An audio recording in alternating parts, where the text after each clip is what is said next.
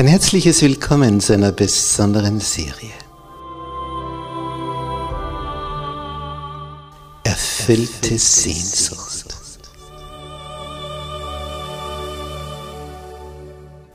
Die Welt der Bibel.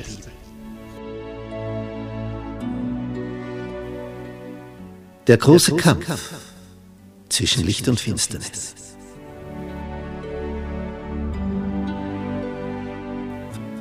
Vom Schatten zum Licht. Wir begeben uns auf eine spannende Zeitreise durch die letzten zwei Jahrtausende. Von der Auferstehung Jesu bis zu seiner Wiederkunft. Was da war, was da ist, was da sein wird. Wir betrachten die Geschichte mit neuen Augen. Wir lüften den Vorhang, was sich hinter den Kulissen abgespielt hat. Wer diese Spieler hinter den Kulissen waren, die Mächtigen. Was ihr Beweggrund war, ihre Motivation. Warum es zu diesem und jenem Ereignis kam. Wie die große Reformation vor 500 Jahren. Und was die weltweit bewegt hat und was wir dadurch für die Zukunft zu erwarten haben. Es wird unglaublich spannend. Bist du mit dabei?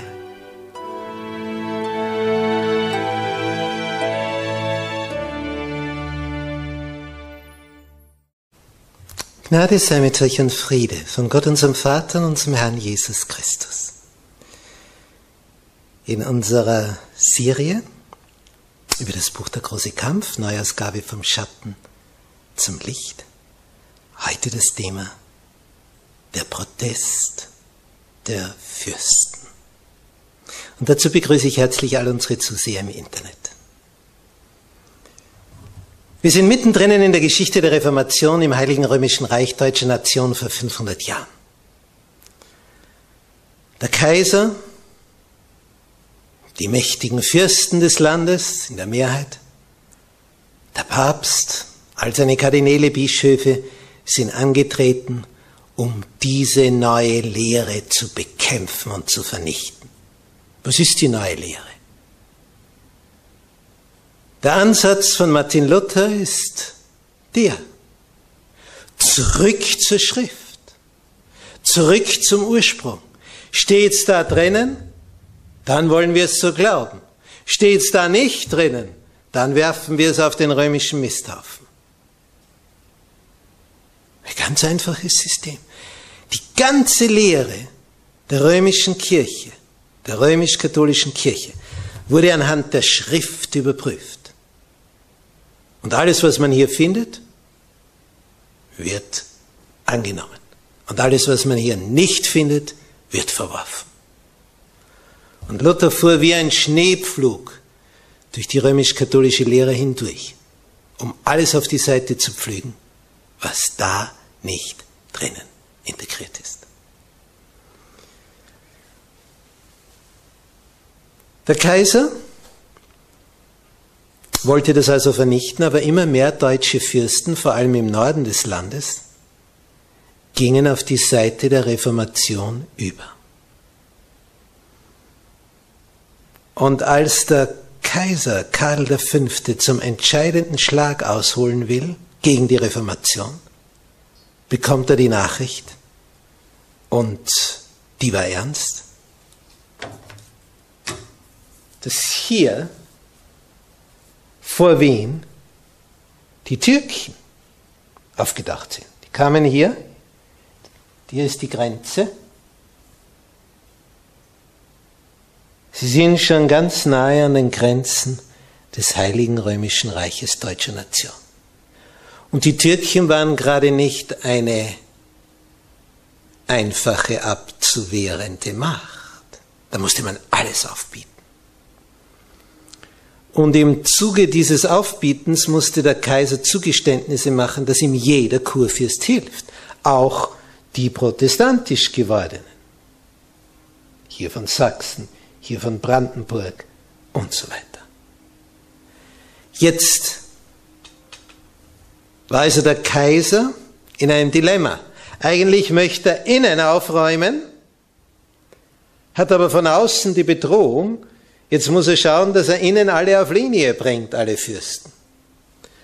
Kaum war die Türkengefahr abgewehrt, wollte er wieder auf die Evangelischen losgehen, kommt der Kaiser von Frankreich mit einer Armee anmarschiert.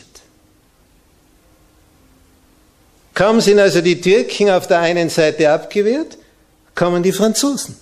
Und wieder braucht der Kaiser alle. Und als das entschieden ist, kommt sogar noch der Papst mit einer Armee vom Süden her. Von drei Seiten wird Kaiser Karl V. bedrängt, sodass man also sagen kann, die Türken haben für die Reformation, zum Sieg der Reformation mehr beigetragen als wir ahnen. Sie kamen immer im rechten Moment. Und so wurde auf dem Reichstag zu Speyer, Speyer ist hier, hier haben wir Worms und der nächste rote Punkt hier, die roten Bereiche sind reichsunabhängige Städte, freie Reichsstädte, hier ist Speyer. Hier Worms, hier Speyer, am Rhein beide gelegen. Also relativ knapp nebeneinander. Und auf diesem Reichstag 1526, also fünf Jahre nach dem Reichstag zu Worms, gab es reichlich Zugeständnisse für die evangelisch gewordenen Kurfürsten. So. Und dann waren die Türken abgewehrt, die Franzosen abgewehrt, der Papst abgewehrt und der Kaiser hatte wieder Luft. Drei Jahre später, neuerlicher Reichstag zu Speyer, 1529. Der Kaiser kommt gar nicht, schickt seinen Bruder, den Ferdinand, und das war ein Schafmacher. Der Mann war scharf, dieser Habsburger. Und man muss sich die Macht dieser Habsburger ein bisschen vor Augen führen. Das schauen wir uns auf der Karte hier an. Es gibt eine österreichische Linie der Habsburger, alles was hier so gelblich eingefärbt ist, kräftig gelb, Habsburger Gebiet. Alles was noch kräftiger gelb ist, schon ins Orange geht,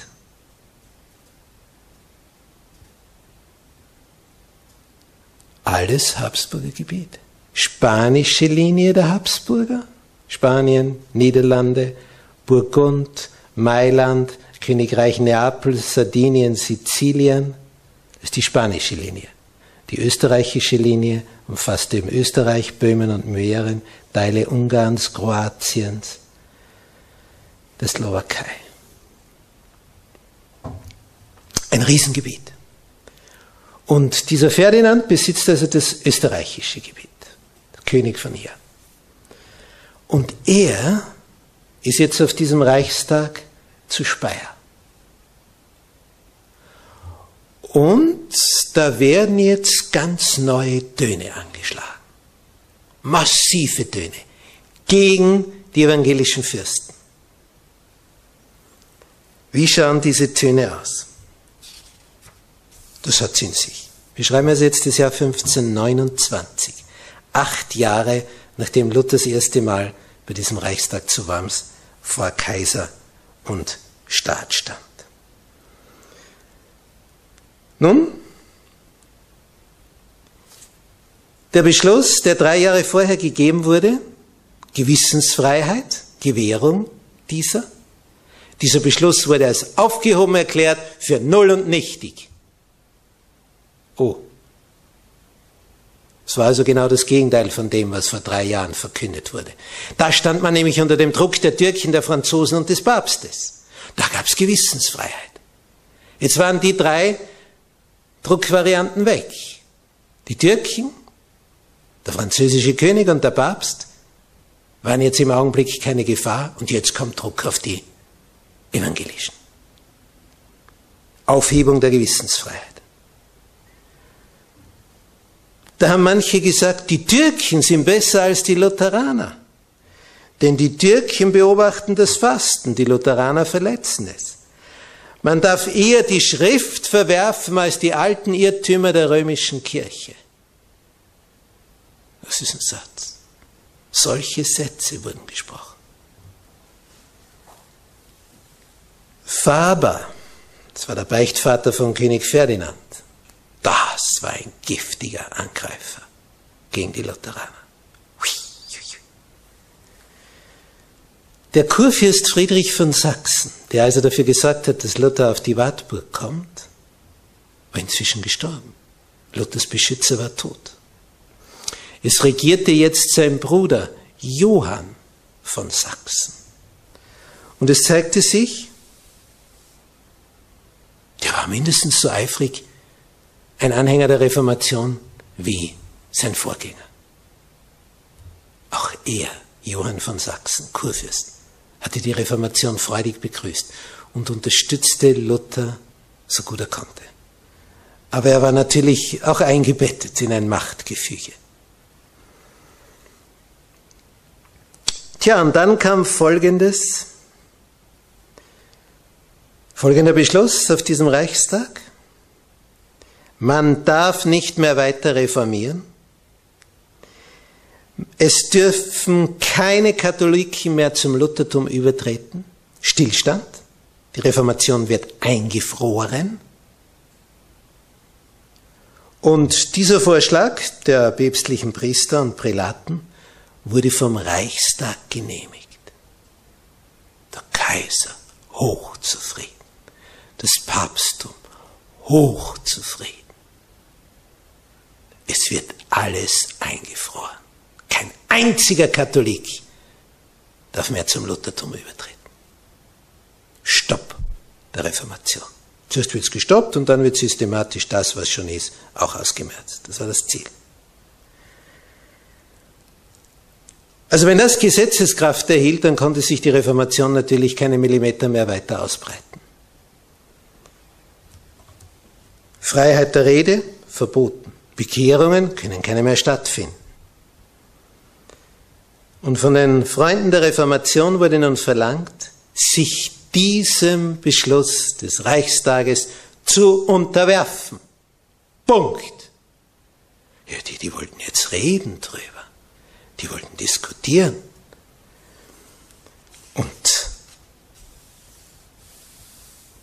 dann kam auch noch ein Zuckerbrot. Man sagte den deutschen Fürsten, die schon evangelisch geworden waren, euch ist die freie Religionsausübung zugesichert. Ja, ja, Sie konnten sich schon vorstellen, wie viel diese Zusicherung wert ist, denn vor drei Jahren war Gewissensfreiheit überall zugesichert und jetzt war sie aufgehoben, drei Jahre später. Heute wird dir etwas zugesichert, damit du einem Kompromiss zustimmst und morgen wird das aufgehoben, was dir zugesichert worden ist. Das Ganze war Schall und Rauch. Und sie begriffen, jetzt steht alles auf dem Spiel. Jetzt geht es um alles oder nichts. Rom versuchte die Anhänger der Reformation in einen gemäßigten und radikalen Flügel aufzuspalten. Drum diese Zuckerbrotangebote. Euch, die ihr schon evangelisch seid, ja euch lassen wir alles gewähren, euch tasten wir nicht an, ihr könnt in eurem Gebiet schalten und walten, wie ihr wollt. Es geht nur um die neuen Gebiete, die noch nicht evangelisch sind. Dort bleibt alles katholisch.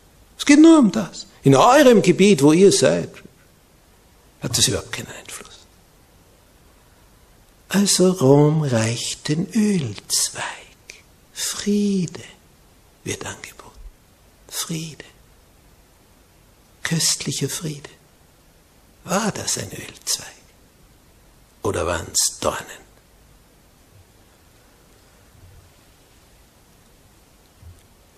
Rom war also wieder mal dabei zu zwingen, das Gewissen zu zwingen, zu sagen, stopp, bis hierher und nicht weiter.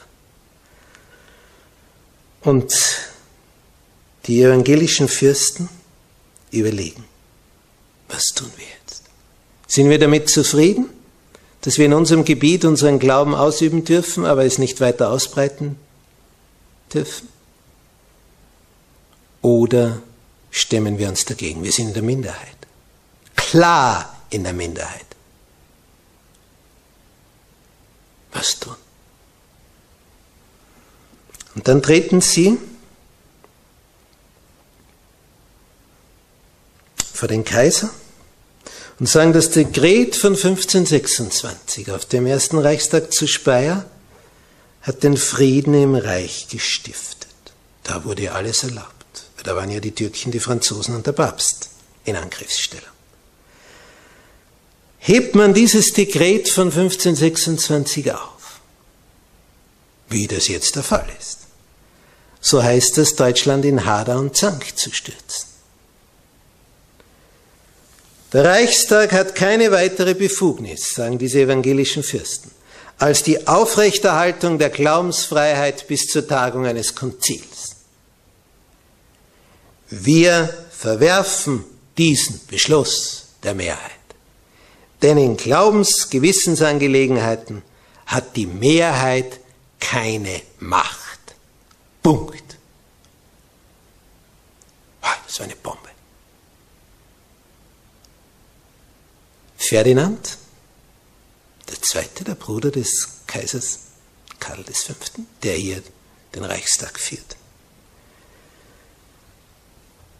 Der versucht es jetzt so, dass er die Vertreter der freien Reichsstädte zu sich einlädt. Das sind also alle diese rot eingefärbten Gebiete hier, wie Nürnberg, Rothenburg, Hall, Ulm, Gmünd, Memmingen, Kempten, Biberach, Reutlingen, Esslingen und so weiter, wie die alle heißen. Es gibt eine Fülle von reichsunabhängigen Städten, besonders in, in Baden-Württemberg, in dieser Gegend. Da wimmelt es von solchen. Und die werden jetzt hergeholt und Ferdinand sagt ihnen das Gleiche. Wenn ihr schon evangelisch seid, kein Problem. Ihr habt euer Gebiet und da wird euch alles zugesichert. Aber keinen Zentimeter über die Grenzen. Da gibt es keine Reformation mehr. Und Ferdinand hofft, dass diese Vertreter der freien Reichsstädte alle auf seine Seite kommen. Ergebnis. Fast die Hälfte bekennt sich trotzdem zur Reformation und sagt, wir verwerfen diesen Beschluss. Ist er völlig überrascht. Das war also die erste Probe. bald kommt die zweite. Das Wort Gottes widerrufen oder brennen, hat einer geschrieben. Der König Ferdinand versucht es mit der Überredungskunst. Er sagt, nehmt dieses Dekret an, für welchen Schritt der Kaiser euch großen Dank wissen würde. Tja, auf das kannst du pfeifen. Er hätte es gerne, das ist keine Frage. Aber er fordert nur, du kriegst nichts dafür. Dank. Was ist der Dank? Wenn man nach drei Jahren Gewissensfreiheit serviert bekommt, das ist aufgehoben, das ist ein Dank. Das ist ein Angriff, ein massiver Angriff auf die Gewissensfreiheit. Und Sie sagen, wir gehorchen dem Kaiser in allem, was zur Erhaltung des Friedens und zur Ehre Gottes dienen kann. Und der Kaiser, das heißt sein Stellvertreter, der ist der König, der Bruder, lässt ausrichten, er kommt selber gar nicht. Ihr habt euch der Mehrheit zu unterwerfen. Fertig. Er verschwindet die, die schicken Gesandte nach, er möge zurückkommen, sie möchten mit ihm reden, sie möchten mit ihm verhandeln. Er lässt nur ausrichten, die Artikel sind beschlossen. Man muss sich unterwerfen. Er erscheint nicht mehr, redet nicht mehr mit ihnen. Die Artikel sind beschlossen. Man muss sich unterwerfen. Sie unterwerfen sich nicht. Der Reichstag geht uneinig auseinander. Die deutschen evangelischen Fürsten unterschreiben nicht. Sie machen etwas anderes.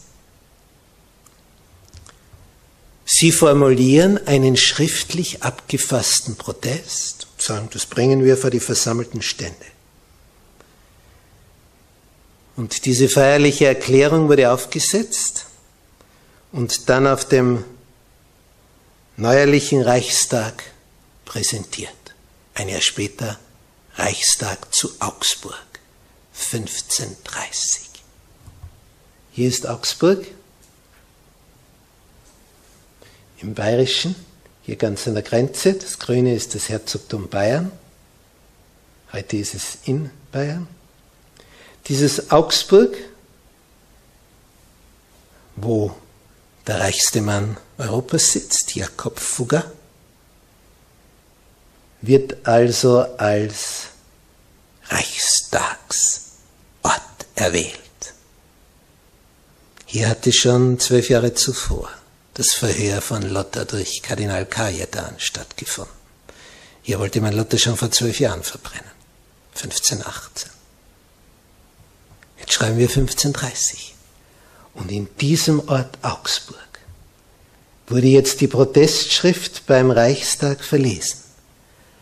Und dieser Protest, was da drinnen steht, ist bis heute das Bekenntnis der evangelischen Kirche. Darum heißt es, wenn jemand evangelisch ist, lutherisch, evangelisch A.B. Augsburger Bekenntnis. Das ist fast 500 Jahre alt. Was haben Sie da geschrieben? Wir protestieren durch diese Erklärung vor Gott, unserem einigen Schöpfer, Erhalter, Erlöser und Seligmacher, der uns richten wird. Und wir erklären vor allen Menschen und Kreaturen, dass wir für, die, für uns und die unsrigen in keiner Weise dem vorgelegten Dekret beipflichten oder beitreten. In keiner Weise. Und in all den Punkten, welche Gott seinen heiligen Worte, unserem guten Gewissen, unserer Seligkeit zuwiderlaufen, da treten wir auch nicht bei. Wir sind mit Gottes Gnade entschlossen, allein die Predigt des göttlichen Wortes aufrechtzuerhalten, so wie es in den biblischen Büchern des Alten und Neuen Testaments enthalten ist. Lauter und rein. Dieses Wort ist die einige Wahrheit, die alleinige Richtschnur aller Lehre und alles Lebens, und sie kann nicht fehlen noch trügen. Wer auf diesen Grund baut, besteht gegen alle Mächte der Hölle. Deshalb verwerfen wir das Joch, das man uns auflegt. Und diese Protestaktion, schriftlich abgefasst, wir protestieren durch diese Erklärung vor Gott. Das machte tiefen Eindruck. Die Mehrheit des Reichstages, die Fürsten, die, die wurden ob der Kühnheit dieser evangelischen Fürsten, die ja in der Minderheit waren, mit, mit Bestürzung, mit Furcht, mit Erstaunen erfüllt. Was würde jetzt kommen? Uneinigkeit? Streit? Blutvergießen? Ist da eh schon so ein Fleckelteppich innerhalb dieses heiligen römischen Reiches deutscher Nation, wenn man sich das da anschaut? Nicht, was da für Farben sind wie viele Fürsten es da gibt. Das zusammenzuhalten. Und jetzt noch wegen dieses Mönches hier, der jetzt schon Einfluss auf deutsche Fürsten in Norddeutschland gewonnen hat. Was jetzt? Blutvergießen? Krieg? Bürgerkrieg? Fallen wir dann den Türken, den Franzosen, dem Papst zum Opfer?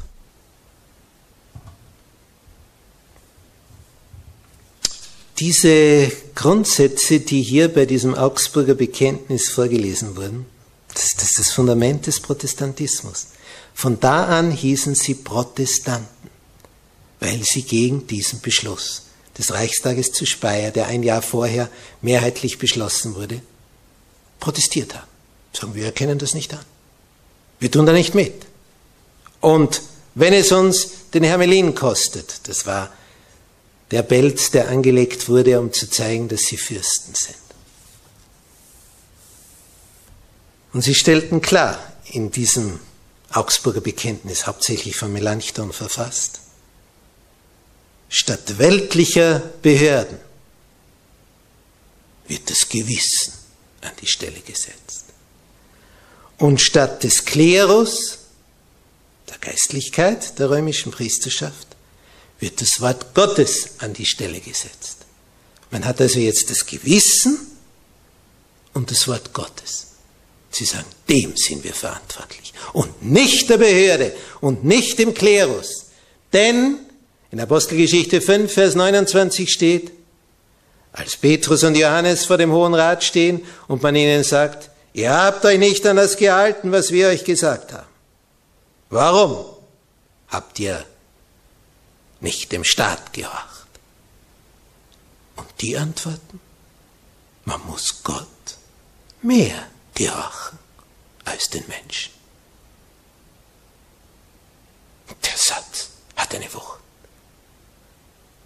Denn da steht nicht drinnen, man soll der Obrigkeit nicht gehorchen, sondern wenn die Obrigkeit dich zwingen will, gegen Gott zu handeln, dann musst du Gott mehr gehorchen als dem Staat.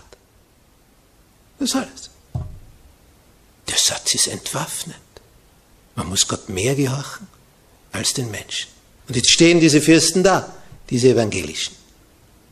Sagen, wir lassen das nicht zu. Wir verkündigen weiter. Wir schicken unsere Prediger aus, auch in andere Gebiete. Wir halten uns nicht an diesen Beschluss. Und wenn es uns Kopf und Kragen kostet. Bei diesem Reichstag zu Speyer ist Karl V. jetzt an. Bei diesem Reichstag zu Augsburg ist Kaiser Karl V. jetzt anwesend. Ein Jahr zuvor beim Reichstag zu Speyer hat er seinen Bruder geschickt.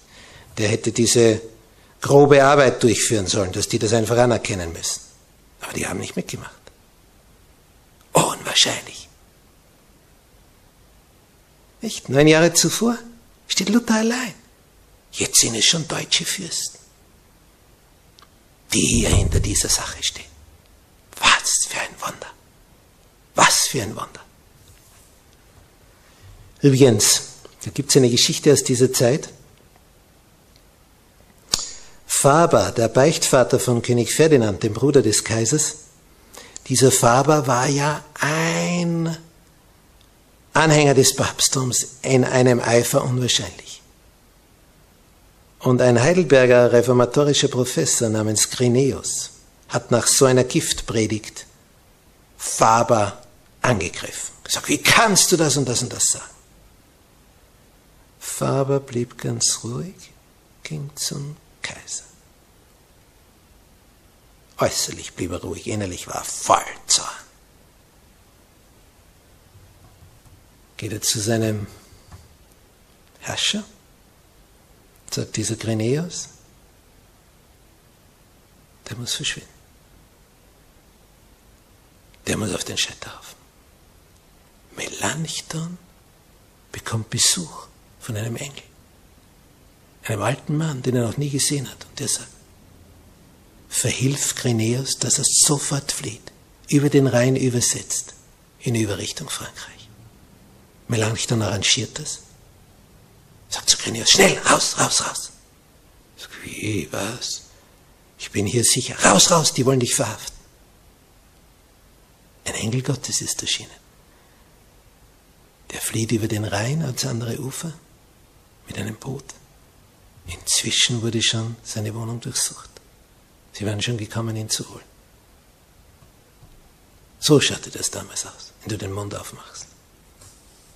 Eine wilde Zeit.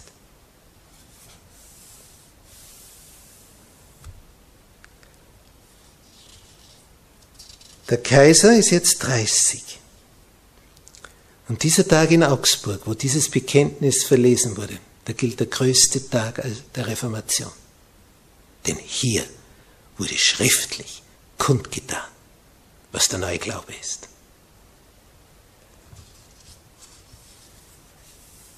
So wie Paulus vor Könige und Statthalter geführt wurde, um, vor höchsten Kreisen das Evangelium zu verkünden, so verlasen jetzt weltliche deutsche evangelische Fürsten die Grundzüge der Reformation. Was hatte sich da abgespielt? Als das vorgelesen wurde, Sagte ein päpstlicher Bischof, was die Lutheraner da vorgelesen haben, ist wahr. Es ist die reine Wahrheit. Wir können es nicht leugnen. Dann hat einer den Dr. Eck, den Vertreter des Papsttums, gefragt, könnt ihr, Exzellenz, das vom Kurfürsten abgefasste Bekenntnis mit guten Gründen widerlegen? Nicht mit den Schriften der Apostel und Propheten. Also sind die Lutheraner in der Schrift und wir daneben. Der Kaiser. Der Kaiser war so beeindruckt, dass er sagte, diese Artikel, das ist die reine Wahrheit. Aber trotzdem sind wir dagegen. Das Bekenntnis wurde in viele Sprachen übersetzt, in ganz Europa verbreitet, gedruckt, gedruckt, gedruckt.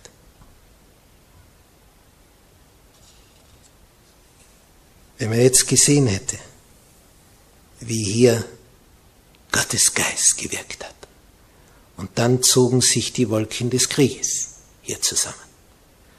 Und die evangelischen Fürsten wollten zu den Waffen greifen. Luther sagte, nein, nein, wir kämpfen nicht mit diesen Waffen. Wir kämpfen mit ganz anderen Waffen. Wir kämpfen mit dem Gebet und dem Wort Gottes. Gott wird für uns streiten und ihr werdet stille sein. Das erste hat er geschrieben, was Not tut. Die erste Arbeit ist das Gebet. Angesichts der Schwerter und der Wut Satans hat das Volk nur eins zu tun, es muss beten. Wir wollen nicht Blut vergießen, wir wollen, dass das Evangelium siegt, dass Gottes Geist vorantreibt. Und wir müssen beten, beten, beten. Bedeutsam, welche Worte hier vom Kopf der Reformation kamen weil der wirkliche Kopf natürlich Jesus Christus ist, aber der, der auf Erden das Ganze durch Jesus durchgezogen hat. Und Luther schreibt, wir wollen mit Beten mehr ausrichten, denn die anderen mit all ihrem Trotzen. Allein, dass wir unsere Hände rein vom Blut behalten. Es kam also aus dem Gebetskämmerlein die Macht die bei dieser großen Reformation die Welt erschütterte. Außengebetskämmerlein. Dort setzten die Diener Gottes auf den Felsen der Verheißungen Christi. Als dieser Reichstag in Augsburg stattfand, wo dieses Bekenntnis verlesen wurde, Luther durfte nicht zugegen sein, es war die Reichsacht über ihn verhängt. Als die Leute losmarschierten, marschierte er mit ihnen bis zu, nach Coburg. Nicht von Wittenberg, ging er mit ihnen mit bis nach Coburg. Das war die äußerste Grenze des kursächsischen Gebietes, denn da war er geschützt. Sobald er über die Grenze geht, können sie ihn verhaften und umbringen. Bis hierher geht er mit und zum Abschied singt er für seine Truppe das Lied Ein feste Burg ist unser Gott. Und dann marschierten sie weiter Richtung Augsburg. Und was macht Luther in der Zeit? Während dieses Reichstages in Augsburg hat Luther jeden Morgen täglich drei Stunden auf seinen Knien verbracht. Drei Stunden täglich. Die Zeit, die er sonst im Studium des Wortes Gottes verbracht hat, hat er gebetet und gerungen dass Gottes Geist wirken möge. Denn er hat gewusst, das ist jetzt ein Reichstag. Das sind die Mächtigsten. Da fallen jetzt die Beschlüsse. Und an die haben wir uns dann zu halten. Drei Stunden täglich betete er. Er schüttete sein Herz vor Gott aus, so als ob er mit seinem Freund und Vater rede. Er hat das Gebet aufgeschrieben. Ich weiß, dass du unser Vater und unser Gott bist und dass du die Verfolger deiner Kinder zerstreuen wirst denn du selbst bist mit uns in der Gefahr. Diese ganze Sache ist dein, o oh Herr. Nur weil du sie gewollt hast, haben wir sie unternommen. Schütze du uns, o oh Herr. Und Melanchthon hat ihm geschrieben, was er für Angst hat, für Sorge, für Unruhe. Und Luther hat zurückgeschrieben, Ich hasse deine Besorgnisse, die dich, wie du schreibst, verzehren gewaltig. Wenn die Sache falsch ist, so wollen wir widerrufen.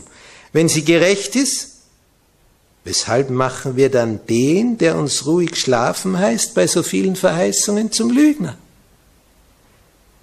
Christus lebt und regiert. Welche Angst können wir da noch haben? So hat er an Melanchthon geschrieben. Und Gott erhörte das Flehen seiner Diener. Der Kaiser wagte es nicht, gegen diese evangelischen Fürsten vorzugehen. Noch nicht. Ein Hörer hat Regie geführt. Luther hat drei Stunden täglich gebetet. Was lernen wir daraus?